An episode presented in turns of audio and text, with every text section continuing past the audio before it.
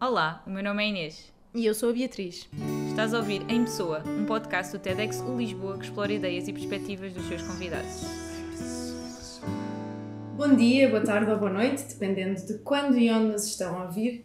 Hoje temos connosco uma voz muito familiar de quem gosta de rádio, a Carla Rocha, que vem falar-nos sobre a autenticidade e sobre como o mundo precisa de honestidade e transparência.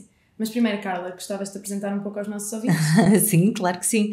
O meu nome é Carla Rocha, trabalho em rádio, é a minha vida desde sempre, desde os 15 anos. Comecei em Albufeira, numa rádio local, vim para a RFM com uh, 25 anos e estou no grupo Renascença Multimédia desde aí, para além desta paixão pela rádio, que é acordar de manhã a horas impróprias, às 5 da manhã, e ter a certeza que eu acompanho as pessoas ao trabalho, obviamente com todos os elementos da equipa que compõem o programa, para além desta paixão que é, que é comunicar na rádio, depois tenho a outra que é tornar as pessoas que nos procuram uh, melhores comunicadores e fazer com que as suas vidas sejam mais fáceis, mais felizes e as suas relações mais gratificantes através da comunicação, que eu acredito que ainda é uma, é e continuará a ser uma ferramenta muito poderosa para aproximar pessoas e resolver os problemas do mundo. E quando é que começaste a, a, refletir um bocadinho mais acerca da autenticidade e da sua importância? Para já, através da minha experiência pessoal, que eu acho que nem sempre fui autêntica na rádio, no sentido de quando nós começamos, hum, temos tanta coisa, queremos, queremos fazer bem e queremos, hum, acima de tudo, não ferir a nossa credibilidade e queremos uh, fazer bem perante amigos, queremos que os outros nos reconheçam, que acabamos por criar quase uma máscara na rádio. Agora estou a falar na rádio, mas se formos ver no, no, mundo dos negócios, nas empresas, quando entramos, quando vamos a uma entrevista de emprego, também a ideia que eu tenho e quando começo a ler e a, e a treinar pessoas, começo a perceber que aquela pessoa que fala comigo, quando, por exemplo, não está a simular uma apresentação ou uma reunião, é completamente diferente da pessoa que depois se apresenta frente à equipa. Isso não faz sentido. Comecei, quando comecei a treinar algumas pessoas, tanto que eu tenho uma frase que é: Eu treino pessoas para serem autênticas como se a autenticidade implicasse treino, não é? Supostamente isto não faz sentido. É, é um contrassenso, autenticidade e treino, mas com o passar dos anos e com a experiência na rádio, porque eu não fui autêntica até um certo ponto e depois treinando pessoas uh, ao longo destes anos todos na, na, formação, fui percebendo a dificuldade que é soltar algumas amarras, não nos preocuparmos com o que os outros possam pensar, pelo menos não num grau que nos anula a nós, e, e isso dá trabalho e é preciso superar uma série de barreiras internas. Porquê é que achas que isso é relevante? Uh, ou seja, porquê é que ser autêntico é importante uh, no relacionamento com os outros e no nosso trabalho? Porque senão não crias uma ligação há uma barreira que está ali entre ti e o outro, porque a falta de autenticidade notamos à distância, sabes? Podes não ter, inconscientemente tu percebes que há ali qualquer coisa que não bate certo, há ali naquela pessoa qualquer coisa que não, não é coerente. Um, e eu acho que a autenticidade para mim é o, pode ser o segredo para resolver muitos problemas que nós temos atualmente a transparência a criação de ligação de relações de confiança. Nós nós seguimos e somos influenciados quando quando confiamos numa pessoa mas para confiarmos nós temos que a ver.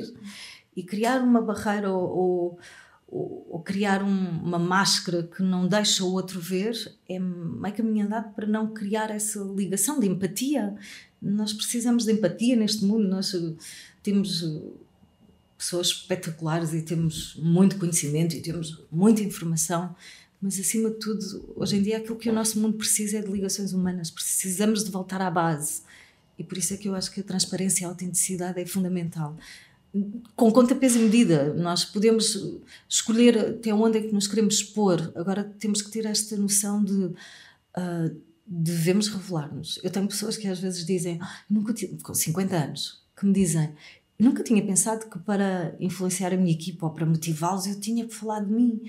E são pessoas que, quando começamos a conversar, têm histórias espetaculares de vida, de, de desafios, de coisas que correram muito mal e por alguma força interior superaram. E eu pergunto: já contou essa história à sua equipa?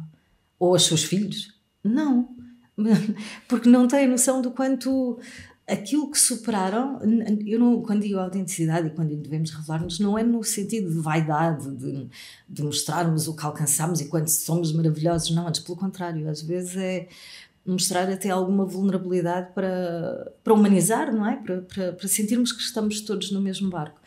E, e, estas pessoas, a certa altura, têm essa revelação de: ah, realmente, da última vez tentei essa abordagem de falar um pouco mais de mim e resultou, não quero saber o efeito, e depois partilham, e parece que têm uma revelação assim.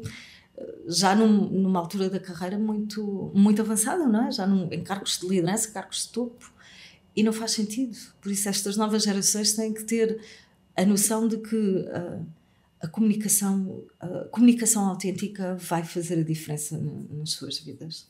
Logo a começar por entrevistas de emprego. Mas tens sentido falta disso nos dias que correm? Sentes que há uma falta de pessoas genuínas e autênticas? Não só na, na comunicação, na vida do dia a dia? Sim, mas não fazem, não é consciente um, nós podemos pensar em líderes mundiais que não são autênticos, não é? Podíamos ficar aqui a falar de muitos, mas aí se calhar é uma questão de personalidade, não é? E, e, e se calhar não são boas pessoas mesmo, ponto, ou não são bem formadas, ou não sei, não vou discutir agora a política mundial. Mas o que eu noto é que há pessoas que não estão a mostrar aquilo que são, não é porque queiram ter uma capa, mas é porque acham, porque lhes foi dito, se calhar desde o tempo da escola, que têm que ter aquela posse credível e, têm que falar assim, com uma voz mais. E, e, não, não estão a ser autênticas. Isto passa, passa pela voz, mas passa também pela, pela postura do dia a dia, por ainda termos aquela noção de eu no trabalho tenho que ser uma coisa, em casa sou outra. Eu não estou a dizer para sermos no trabalho aquilo que somos em casa e com os nossos amigos no café numa sexta-feira à noite. Não é isso mas o que eu estou a dizer é que a diferença, às vezes, o gap entre aquilo que eu sou, aquilo que é a minha essência e aquilo que eu demonstro em contexto profissional, há um gap que é descabido, há uma diferença muito grande. Então é aproximar esses dois mundos mais do que, do que eles estão hoje. Uhum.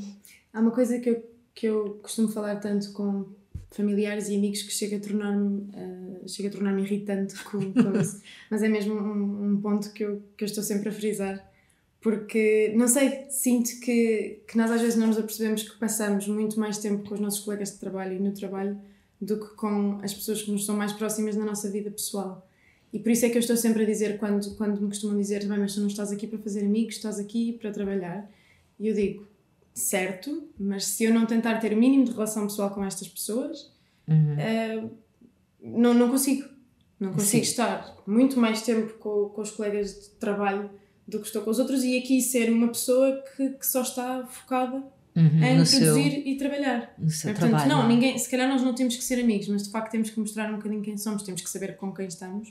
Sim, e, e temos e devemos dar atenção aos outros, não no sentido de criar ligação para depois irmos todos beber um copo, não é isso. E há claramente pessoas que são mais orientadas para tarefas e outras mais orientadas para pessoas. Mas eu tenho pessoas que nos procuram hoje com o objetivo de desenvolver a empatia, porque chegaram a um ponto nas suas carreiras que notam que o facto de serem orientadas para tarefas, chegar ao escritório de manhã, pôr os fones e resolver os 20 bullet points que estão na lista de to-dos, não criam relação. Então vêm ter connosco uh, nas sessões de, de, treino individual e vêm pedir estratégias para se ligarem mais às pessoas, porque sentem. Eu, eu costumo dizer, no, no livro que escrevi no último, no Falo Menos, Influencie Mais costumo, começo um capítulo com esta pergunta que é, se eu for ao seu trabalho agora, ou se for ter com os teus colegas, como dizias, Bia, e perguntar um, quem é a Bia, descrevam-me a Bia, o que é que vão dizer de ti? O que é que vão dizer? Vão dizer, ah, a Bia é muito focada e muito orientada, muito organizada.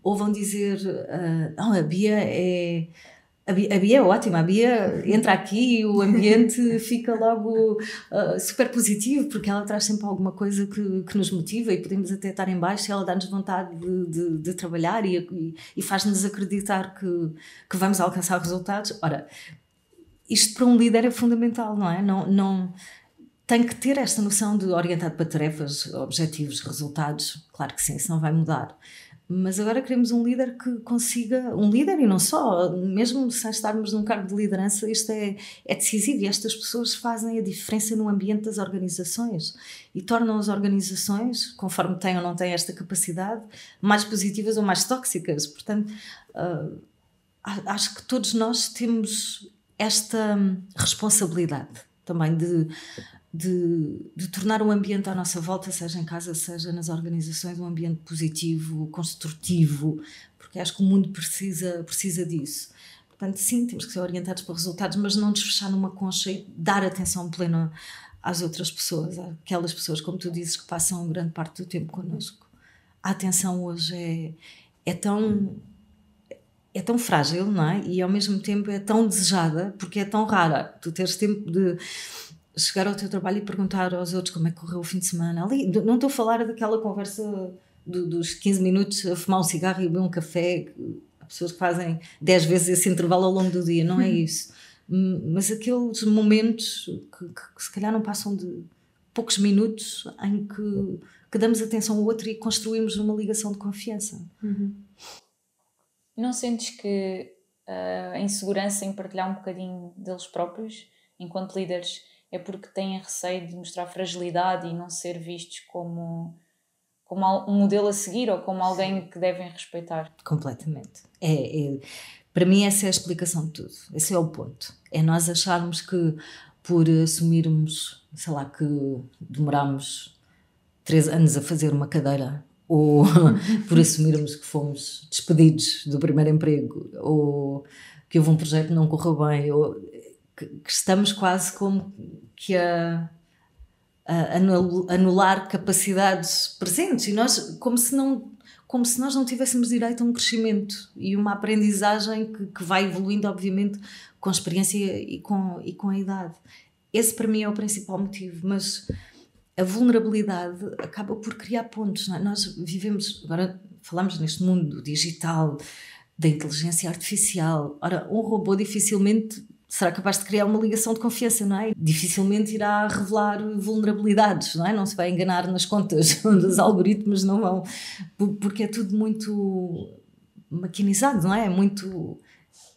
Mas o ser humano não, e é desejável que não. Portanto, eu acredito que este, esta transição que nós estamos a, a passar agora, que o, o, segredo não é, para que tudo conviva é que, possamos voltar às nossas origens e à nossa base. E a nossa base é podermos errar e aprender com isso.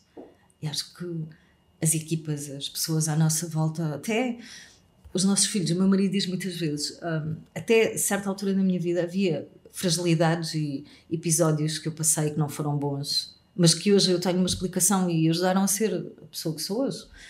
E o meu marido dizia-me sempre: Já alguma vez contaste essa história aos teus filhos? Quando falávamos, não, tens de contar, porque eles vão perceber que a vida é dura. e, e, é curioso, porque depois, quando comecei a contar algumas coisas, tenho a ideia que a mensagem passou melhor do que estar a dizer constantemente porque tu tens que ter atenção, o dinheiro não é ilimitado e, e tens que fazer esforço e a vida custa. Mais vale contar de vez em quando algumas histórias que mostrem realmente onde é que a vida nos custou, uh, onde é que nos desafiamos, onde é que batemos com a cabeça. E, e isto faz falta também nas organizações, nas empresas. Um, essa, essa falta de intimidade que estavas a falar, que. Uhum que sentes, que sentes hoje em dia. Um, é curioso porque há, há, uma, é uma série nova da, da, Netflix, mas que eu por acaso ainda não vi, é o The Politician. Uhum. Não sei se alguém já viu. Um, eu, só, eu só vi um certo. Sim. E porque uma amiga me mandou a perguntar: Olha, o que é que achas disto? Achei interessante. Em que uma das personagens, não sei se será a personagem principal ou não, é uma atriz super conhecida, é a Gwyneth Paltrow, pelo menos parecia-me. Estava a falar com um jovem, ainda mais jovem do que nós, e estava-lhe a dizer: O problema da tua geração é a sobrecomunicação porque vocês falam tanto e têm tanta informação e partilham tanto da vossa vida que não estão a partilhar nada. Uhum. Uh, vocês mostram muito e, e, e não mostram nada do, do, que importa. Achas que, isso, achas que isso é verdade? Achas que há uma espécie de pandemia de sobrecomunicação nos dias de hoje? Sim, sobretudo ah, aquela expressão, gosto da expressão o mundo Instagram, não é? O mundo uhum. Instagram é um mundo perfeito, um mundo onde não estou a ver fotografias no, no Instagram que não sejam de momentos felizes, pelo menos a maioria, de refeições felizes, de viagens felizes. Sim, e, e tendemos a, a pensar que se calhar a vida dos outros é melhor do que nós, tendemos a querer partilhar só esses momentos para dar uma ideia da nossa vida que, que, que dificilmente será sempre assim 100% do tempo, não é? Porque nós todos temos momentos menos bons. E sim, há, há uma sobrecarga de, de informação Não é nem de conhecimento, nem de comunicação, porque a comunicação é outra coisa, é uma sobrecarga de divulgação de acontecimentos uhum. e de momentos que fazem parte, mas não é pôr em comum, não é? Que é isso a, a origem do termo, não é? A comunicação implica pôr em comum, e eu sou muito comunicação frente a frente, comunicação comunicação que aproxima, não comunicação que envaidece ou que uhum. mostra o que é diferente no fundo da realidade.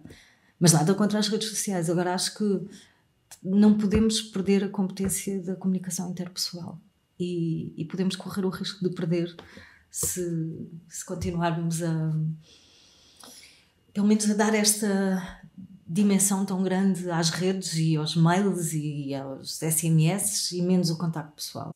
Podes contar-nos uma, uma história em que realmente foi importante para ti seres honesta e transparente? Sim, acho que aquela, quando eu. É curioso porque eu, eu adoro histórias e, e costumo pensar, uh, eu preciso. De, há pouco tempo tempo por mim pensar, preciso de uma história que mostre a importância da autenticidade. Comecei a pensar e há, é curioso, há uma história que eu conto que é o meu primeiro dia na rádio, o primeiro programa que fiz, aos 15 anos, mas não conto com aquela, não contava com aquela noção de, ah, isto é uma história que mostra a importância. Não, contava como uma história que, que, que mostra que a comunicação treina-se. Há muito aquela noção, ah, que um bom comunicador é inato. Eu não acredito, acho que se calhar 3% da humanidade Barack Obama, Marcelo Rebelo de Sousa e mais 3 ou 4 nasceram a comunicar mesmo muito bem e a cativar a sua, arrebatar audiências. O resto dos seres humanos precisam treinar. E o meu primeiro programa na rádio eu tinha ensaiado tanto, tanto, tanto, tanto, meses e meses e meses. Um, a rádio apareceu na minha vida por acaso, fui um, um, casting, mas foi, foi mesmo por acaso. Eu fui à rádio pedir informações porque estava a escrever um artigo para o jornal, 15 anos. E e eles não tinham informação, não tinha ido à prova de Supercross que eu devia fazer a cobertura e devia ter estado lá e eu não fui porque fiquei a namorar. E fui à rádio. fui à rádio, por favor, ajudem-me, deem-me informações. A prova aconteceu em Paderno, uh, eu não fui, estava a chover, tive um problema grave. Não, fiquei mesmo a namorar. e eles não, não sabiam nada. E o locutor que estava à frente da, da rádio RTA, na altura, tinha sido comprada por uns brasileiros o Carlos uh, gostou da minha voz, fiquei a conversar com ele um bocadinho e depois disse-me: Olha, vem cá amanhã, nós estamos a fazer um casting uh, para locutores. Se calhar tua, tua voz é assim doce, anda cá amanhã e faz o casting. E eu fui e, e fiquei, mas fiquei naquele regime de não pagavam nada, obviamente. Fui dispensada do jornal, porque obviamente tinha tido assim um, um comportamento mais irresponsável. Dispensaram, nunca mais trabalhei no jornal e, e comecei na rádio. Comecei primeiro a vê-los depois comecei a ouvir a RFM e depois comecei a achar que era capaz de fazer aquelas vozes, ia treinar, ia falar como se estivesse com um microfone, assim com uma, uma escova na mão. E comecei a tentar ser a tentar ter uma postura um, e, e, uma maturidade que eu não tinha. Comecei a, a tentar simular. Lembro-me que eu idolatrava a Elizabeth Cacheiro, era uma locutora da RFM na altura, agora ainda podemos ouvi-la na Renascença algumas vezes não como locutora, mas como voz da estação. E a Elizabeth era maravilhosa. E eu eh, costumava ir eh, para a rua, eu tinha uma scooter, uma acelera na altura, e imaginar que era a Elizabeth Cacheiro. E quando chegou a altura de fazer o programa, quando chegou o dia do programa, eu abri o microfone. E acho que tentei ser a Elizabeth Cacheiro e todas as pessoas que estavam na minha cabeça naquele momento. E o resultado foi. nada. Foi silêncio. Não consegui dizer nada. Foi. já no ar. No ar, sim, sim, sim, já no ar. Já quando devia dizer boa tarde, bom dia, olá, sou a Carla, qualquer coisa. Abri o microfone, acho que se calhar disse uh, algum balbuciei ali, qualquer coisa, mas petrifiquei. Fiquei tão tão assustada com tudo, com de repente como se a dimensão de do que é falar para. Estamos a falar de uma rádio local, portanto, centenas de pessoas, não é? Uhum. RFM e a Renascença têm milhões de ouvintes, não, era o caso, mas de repente uma miúda de 15 anos cai na real e pensa: eu não sou capaz de fazer isto. E foram uns segundos grandes, para mim, pareceu horas de silêncio até que alguém, com gente a fazer sinais, e a gente a reagir, sim, sim, sim fala, qualquer que é que coisa. Eu, eu não me lembro de ver nada, eu via cinzento à frente, como se fosse um dia nublado. e cheio de nevoeiro, e de repente alguém vem e desliga o microfone e tira-me dali e prossegue o programa com, com discos. E eu acho que tremia, tremia na altura. Não, eu era muito insegura, era muito nervosa, muito insegura. Foram anos a tentar desmontar este kit de origem que sempre tive. E lembro-me do diretor chamar-me ao gabinete. E foi curioso porque ele não me não se chateou, só me fez uma pergunta: Sabes porquê que não conseguiste falar? Eu não. Porque tu, em momento nenhum, foste capaz de ser mesmo a Carla. Tu estavas a ensaiar e eu tenho acompanhado este teu treino. Tu, em momento nenhum desta tua preparação, tu foste a Carla. Portanto, abre o microfone, volta lá para dentro. Vamos dar-te agora algum tempo. Volta lá para dentro, recompõe-te e diz a verdade às pessoas que tens 15 anos, que te deram este programa, que estás nervosa, mas que vais ultrapassar. E eu passei pai, passou pai uma semana, não acho que não tinha pesadelos. E voltei, e, e, acho que foi aos poucos que eu fui percebendo que a rádio não quer pessoas que sejam uma farsa. A rádio não quer pessoas que tenham. E hoje em dia, então, muito menos. Naquela altura ainda era a voz. Uhum. Hoje em dia é muito mais que a voz. Tens de ter uma personalidade, ou pelo menos tens que mostrar as pessoas ligam-se a pessoas, não é a vozes. Para isso temos os robôs e os computadores. E por isso é que eu acho que isto está a dar a volta outra vez. E quanto mais automatizada for parte da nossa vida, mais vamos dar primazia a pessoas que acabam por ser autênticas e como nós, como como nós, cometemos erros, fazemos coisas descabidas, pensando, temos pensamentos que uh, que às vezes não temos vontade de partilhar com ninguém, porque, porque é que eu estou a pensar nisto? E isso faz parte da natureza humana e, e é nessa partilha que as pessoas se aproximam. Bem, parece desde muito nova que, que, estiveste ligada à comunicação, seja escrita, seja hum. oral. Sim. Seguiste algum familiar ou... Não. Existia, posso dizer-te o que é que existia? Existia... Eu venho de uma família algarvia hum, humilde os meus pais, para conseguirem dar-nos alguma qualidade de vida, se é que se pode falar em qualidade de vida naquela altura, estamos a falar antes, final, nasci em 73, portanto, final dos anos 70, 80. E eu lembro-me que até aos 11 anos havia uma coisa que o nosso orçamento familiar não comportava de todo. E que para mim, e para nós, raparigas, a partir de certa altura é crítico. E para mim começou a ser crítico a partir dos 11 anos. Roupa nova. Uhum. Eu não me lembro de ir à loja comprar roupa nova com a minha mãe até aos 11 anos. Então, aos, anos, aos 11 anos, tomei uma decisão: foi, vou trabalhar. E, e a minha mãe uh, achou que devia fazer qualquer coisa para eu não largar a escola. Não, se bem que não estava nos meus planos largar a escola, nunca teve. Mas queria trabalhar, queria ganhar o meu dinheiro, ir à loja comprar uma roupa. E ela, os primeiros tempos, eu trabalhei com ela no trabalho que ela fazia. Ela dava-me assim uma parte pequenina do ordenado, claro, para poder comprar a roupa. Ela era empregada de limpeza, numa repartição de finanças da Albufeira. E o chefe dessa repartição fazia-me entender, fazia-me acreditar que a parte do chão que eu lavava, porque nós dividíamos o chão em várias partes, era a que ficava mais brilhante e que as pessoas no dia a seguir que estavam na fila naquele bocadinho de chão que eu tinha lavado estavam mais felizes do que todas as outras, mais resmungonas na fila. Isto é patético hoje em dia. Mas eu olho para trás e penso, bolas, este homem tinha a ele tinha, eu tinha 11 anos, mas ele teve a capacidade de ver que eu estava a começar a fazer um trabalho, que eu tinha um objetivo e teve a capacidade de reconhecer de tal maneira que eu ainda hoje, a, a importância que dou ao trabalho e ao impacto do nosso trabalho, já na altura, lavar o chão, para mim era essencial perceber que aquilo tinha impacto nas pessoas. E, e, este primeiro trabalho fez com que eu ganhasse o bichinho de trabalhar e de perceber: ah, o trabalho tem impacto, eu quero fazer mais disto e nunca mais parei de trabalhar. Portanto, isso levou-me a uma série de de oportunidades. Fui babysitter, trabalhei num restaurante. Um, o que é que eu fiz mais? Depois comecei, como estudava comunicação na escola, no secundário, comecei a ter pedidos, como era muito empreendedora e proativa, pedidos para escrever pequenos artigos e, e, as coisas foram aparecendo.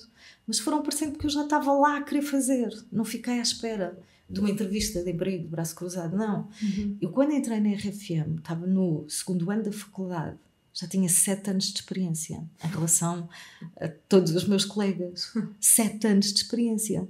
Mas não foi nada provocado. Pronto, respondendo à pergunta, foi uma questão de necessidade. Não há ninguém na família, foi coincidência. A necessidade, acho que despoltou um, a proatividade e a proatividade leva a oportunidades. Neste momento, consideras a rádio a tua paixão? Neste momento considero a comunicação a minha paixão, porque é mais abrangente, porque uhum. adoro estar na rádio todos os dias, é, mas descobri esta faceta de potenciar competências de comunicação noutras pessoas. E tenho visto, tenho conhecido pessoas magníficas, não trocava, já não era capaz de ficar só com rádio. Um, o resto do meu dia com pessoas que têm tanto potencial e que sabem tanto, mas que ainda não aprenderam, ainda não conseguiram descobrir a sua voz, potenciar essa voz, é tão apaixonante como estar na rádio em direto. Por isso já não vivo sem estas duas realidades. Só mais uma coisa que eu gostava de perguntar. Há bocado tu falaste em acho que estamos a regressar às origens, acho que estamos a dar a volta outra vez. Hum. O que é que querias dizer com isso? Achas que nós vamos. Achas que nos apegamos demasiado a toda a tecnologia que nos rodeia, toda a automatização e vamos uh, querer voltar a um mundo mais livre delas? Acho que não necessariamente dispensando a tecnologia, não, não, não, de todo. Nunca mais vai ser o que era e ainda bem, adoro tecnologia e, e, e assim a última análise vem um, facilitar a nossa vida de longe. Uhum.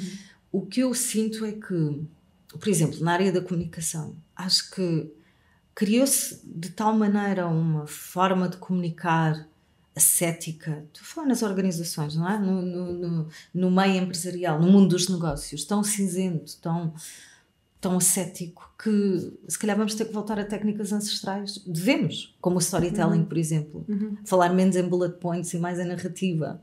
Um, deixar de ter aquele currículo em bullet points e contar a nossa história até ali, o que é que nos aconteceu, portanto, lá vem. E o storytelling tem, sei lá, é tão antigo quanto a humanidade, não é? E nos parece que ao longo do caminho, naquela era da informação que nós vivemos, mas que eu acredito que já estamos a, a mudar o paradigma, perdemos essa capacidade de contar histórias, de, de contar histórias no sentido de passar um, mensagem. a mensagem através de narrativas e não uhum. através de listas de, de características e de cursos que tiramos, seja o que falamos, muitas vezes falamos em bullet points e acho que isso é pobre. Bem, para te conhecer um bocadinho melhor, fomos falar com a Carla Rocha. Só que a amiga Carla Rocha.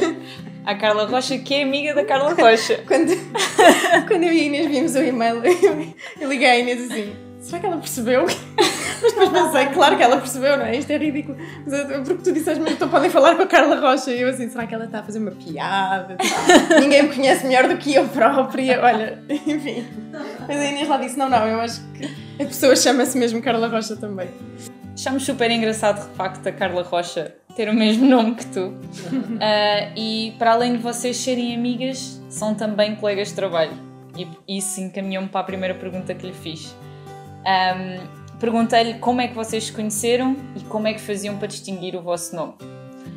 Ao que ela respondeu que se conheceram num, num jantar, pois tinham amigos em comum, um, e ela já sabia da tua existência, porque muitas vezes os amigos diziam: ah, Tens o mesmo nome que a locutora da RFM. Uh, ah, e, e, perguntavam muitas vezes se, se ela ouvia o, o programa um, e ela tanto se cansou de dizer que não te conhecia que um dia, na régua, que é de onde ela é, disse que sim, que era, que era ela e deu um autógrafo. Ah, disse que era eu? Sim.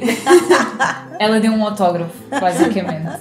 Um, e para além disso, como vocês trabalham juntas na, na ela é também formadora, é formadora na, na, empresa de comunicação da, da Carla ela muitas vezes se apresenta a Carla Rocha que não DDT.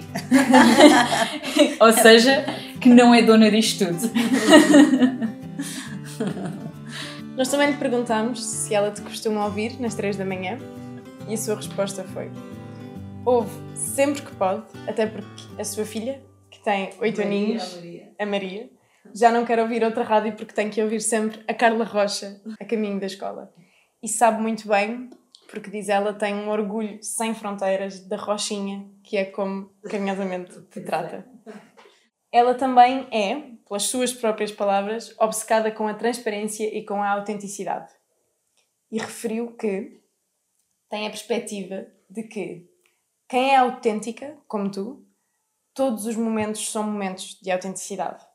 Mas quando numa comunicação fala de ti, do seu percurso, de como vem de uma família pobre, sem posses, e que começou a fazer limpezas para comprar roupa nova porque estava cansada de usar a que era dos primos, comove-me e mostra o quão transparente essa pessoa de facto é. Oh, oh.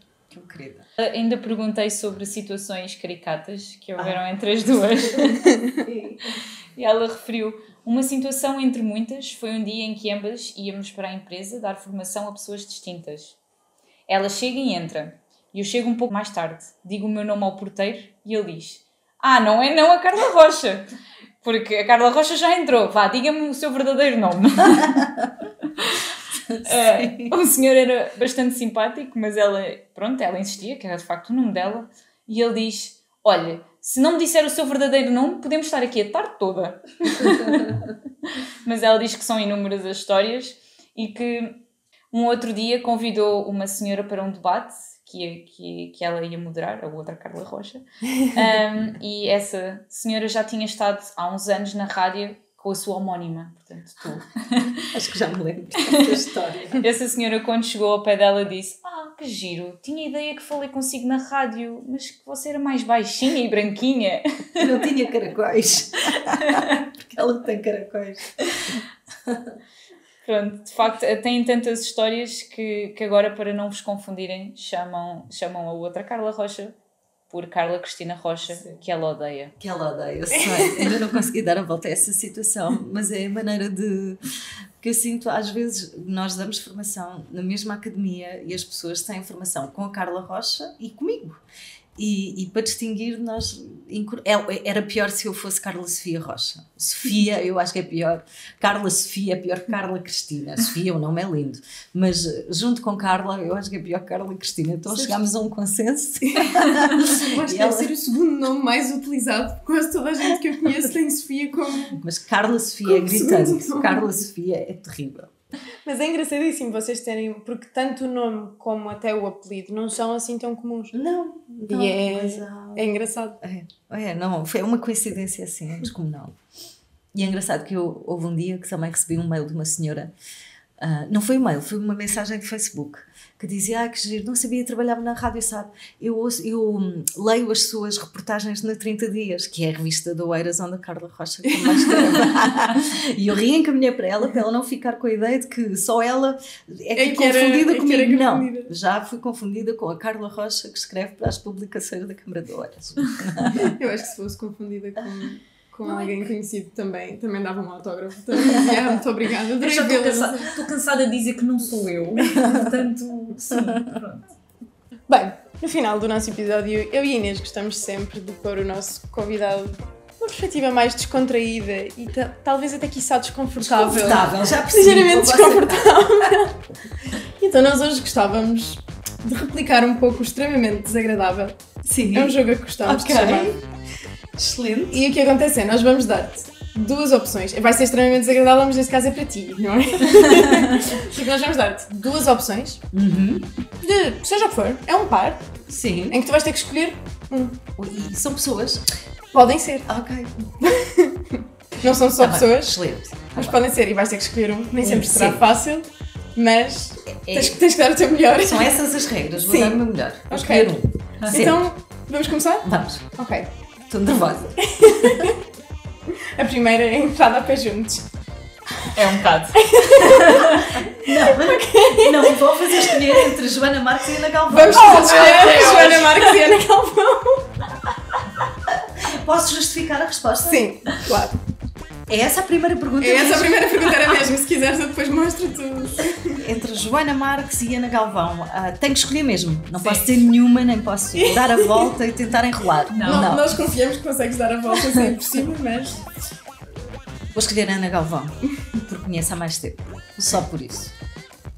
RFM ou Rádio Renascença? Vocês são tão más! O último amor é sempre aquele mais presente, não é? Renascença. Paulinho Coelho ou Olivier Bonamici? Que eu não devo ter dito bem, mas. o Paulinho Coelho é um marco para mim. Adoro o Olivier. Mas o Paulo. Eu vou parar de justificar a escolha, ok? Paulinho Coelho. A inspiração para esta foi o meu pai, porque o meu pai são os dois locutores da Mas tem estilos completamente diferentes. Sim, sim, sim. E, e pronúncia também. música pop e missa ou música rock sem missa? música pop e missa. programa da manhã ou programa da tarde? Programa da manhã. Foi a primeira que eu não. Exatamente. Bola branca ou 3 da manhã? 3 da manhã. Carla, obrigada por teres Já está? Ah, sim. Respirar. obrigada, obrigada. Obrigada por teres aceito o nosso convite. Obrigada, foi ótimo. Foi uma, um período muito divertido e, e vocês são muito criativas. e foi ótimo este, o jogo e a maneira como vocês encararam o tema. Agradeço-vos imenso. Vou seguir e vou ouvir os vossos podcasts. muito obrigada. obrigada. Obrigada a nós. Isto é o Em Pessoa. Obrigada a todos.